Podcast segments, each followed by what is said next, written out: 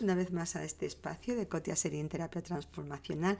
Ante todo os quiero agradecer vuestros, vuestro tiempo de escuchar este, este podcast y, sobre todo vuestras sugerencias y veo que el podcast sobre arenas movedizas ha tenido, ha tenido muchísima, muchísima repercusión y eso me encanta, y eso me encanta y considero que, bueno, algunos de mensajes vuestros me hace, me hace muy feliz, sinceramente. Fijaros, me comentaba una de las personas que esto le pasa mucho con uno de sus hijos. Dice, no sé cómo lo hace, eso de que me lleva a la lista negra del pasado. Dice, no sé cómo lo hace, pero tiene una facilidad para llevarme a que yo empiece. No, no, eso fuiste tú, además eso has sido tú. Y el otro empieza a rebatirle, no, ¿qué vas? Y tú me lo dijiste, además se lo dijiste abuela y yo cuando... Y dice, y no sé cómo lo hace de bien, que a los cinco minutos ya estamos, yo estoy, dice, y es verdad, dice, me pongo a la altura cuando me escucho, me dice, me doy vergüenza, me pongo a la altura de un adolescente de, de 14 años y no puede ser, efectivamente.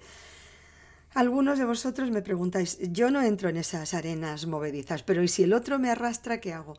Te niegas, te niegas. Eso es como cuando uno quiere hacer algo, quiere saltar a un precipicio o se quiere tirar a la piscina con agua helada, pues te niegas, te desenganchas y le dices de una manera asertiva, porque ya estamos hablando de unas circunstancias donde la energía está calentita. Entonces, de una manera asertiva, pero amable, le dices, mira, no, no me interesa ahora mismo en este momento de nuestra relación o en este momento de debate, la verdad te agradezco que no entremos allí. Prefiero utilizar esta energía para construir y ya cuando podamos, en algún momento, cuando esté nuestra relación más tranquilita, ya veremos. Y a lo mejor ya no nos interesa ni siquiera entrar. Pero negaros, simplemente decir, mira, lo siento, lo siento, pero no voy a entrar allí, lo considero un desgaste, estoy segura que he hecho, seguro que he hecho cosas que, que, han dolido y que han sido mal interpretadas también, no pasa nada, somos humanos y también tú, o sea, yo puedo también sacar una lista de todas las cosas que me siento herida, ofendida o que estoy resentida. ¿De qué nos, para qué nos va a servir esto ahora mismo? Para echarnos más porquería uno al otro. Total, esta es, este es la estación final. He visto parejas de decir, venga, vamos a hablar, vamos a hablar de cómo solucionamos nuestra situación.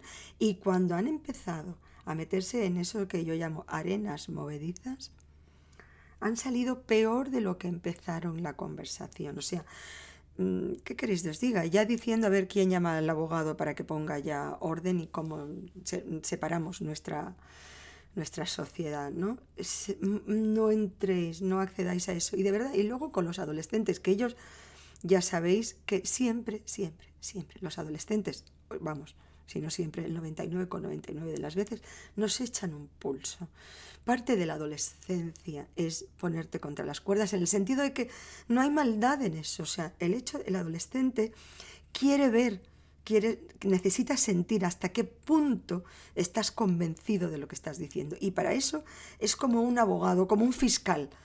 Te empieza a arrinconar, arrinconar, arrinconar, pero no hay maldad detrás de eso. Es que necesitas saber que tienes todos los cabos atados. Y por eso yo os digo siempre que si en algún punto no tienes todos los cabos atados, estás discutiendo con un adolescente o con quien sea, es lícito decir, perdona, hasta aquí llego, el resto lo tengo que estudiar. Yo no, no tengo todas las, las respuestas. ¿Tengo claro esto? Tengo que seguir estudiándolo, sí, pero los adolescentes nos echan un pulso, la mayoría de las veces. Nuestro trabajo es no entrar en ese pulso. Nosotros no queremos entrar en un pulso.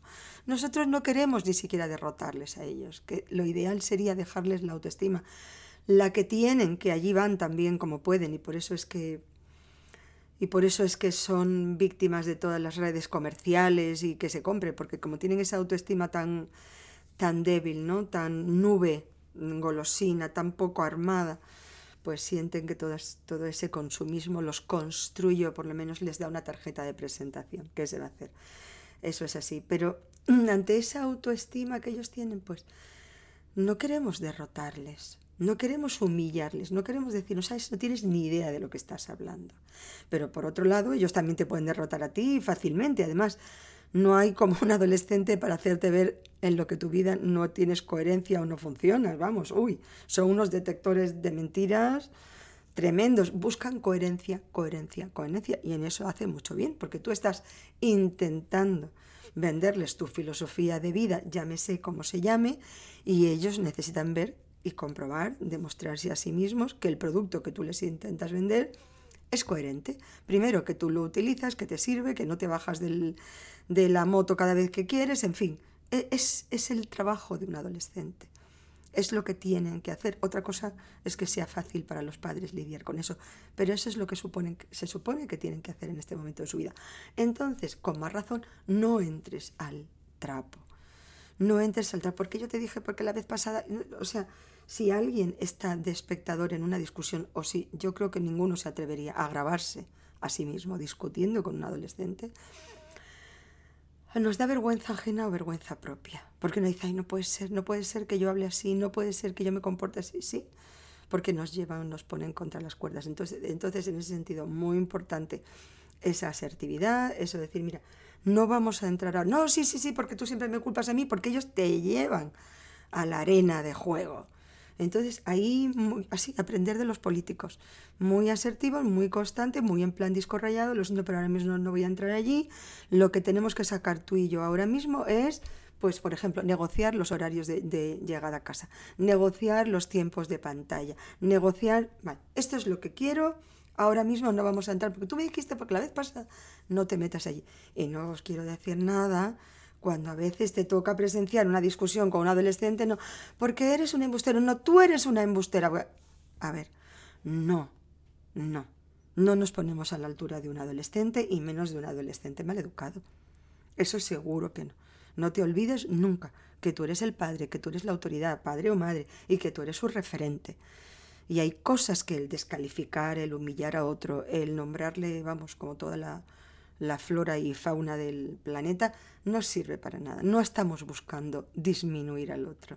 No, en las discusiones eh, con las parejas, con los amigos, con los socios, que claro que discutimos, no buscamos disminuir al otro, buscamos orientarnos hacia la solución. Lo que buscamos después de una discusión, aunque sea con un amigo, es que nuestra relación salga fortificada siempre después de esa discusión que tengamos más claro por qué estamos juntos. Y para eso, bálsamo divino, bálsamo divino.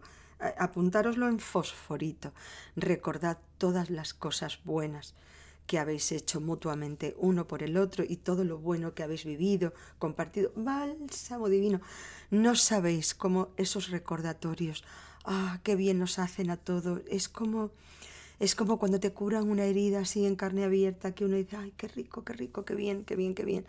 Bálsamo divino, porque eso es como volver a leernos el decálogo, porque estamos juntos, no te olvides lo importante que ha sido para mí en este momento de mi vida, eres la persona a la que más he confiado y confío, siempre hablad en positivo y confío y espero a partir de hoy seguir confiando. Yo sé que lo que nos tiene hoy ocupados es un chichón, yo le llamo chichón, es un chichón en nuestro currículum de amistad, de pareja, de hijos, en fin, disminuir, quitadle importancia al tema puntual, recuperar esa foto de familia, esa gran foto, esa vista panorámica de lo que supone esta relación y siempre de manera asertiva, cariñosa, correcta, pero contundente, no voy a entrar en la lista negra del pasado.